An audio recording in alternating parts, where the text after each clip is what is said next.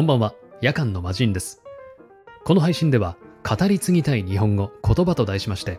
私が個人的に心に響くような素敵な日本語、言葉を紹介していきます。本日の言葉はこちら。語らいです。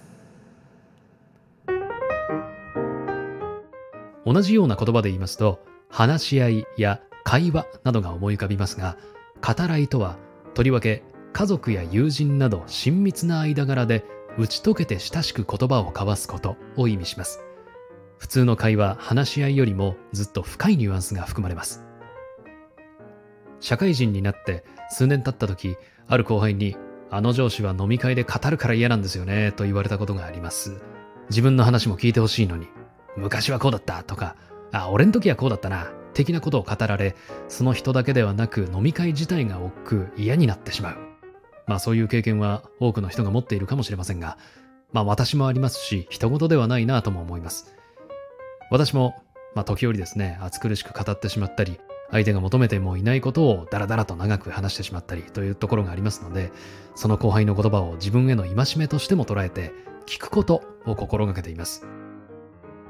この聞くことなんですが、アナウンサーとして心がけていたことにも通じます。個人の見解ではありますが、アナウンサーは聞く仕事だと思っています。テレビ画面上では話す姿が多く映りますが、その前提にあるのは取材などを通した聞くという作業です。聞いたことが話すことの材料になりますので、まず聞かないと話になりません。ここで難しいのは、ただ聞くだけでは表面上の話しかしてもらえないことが多いことです。取材では、その人や物事の本質、奥底にある思いを聞き出すということが求められていました。そのためには真摯に耳を傾けること、やはり聞くことが大切だと思っています。自分の心の奥にある思いを吐き出すには、相手を信頼していないと難しいですよね。その信頼には、この人は自分の話、思いを受け止めてくれる、受け入れてくれるんだという安心感が必要だと思います。これが心を溶かしていくきっかけになると感じています。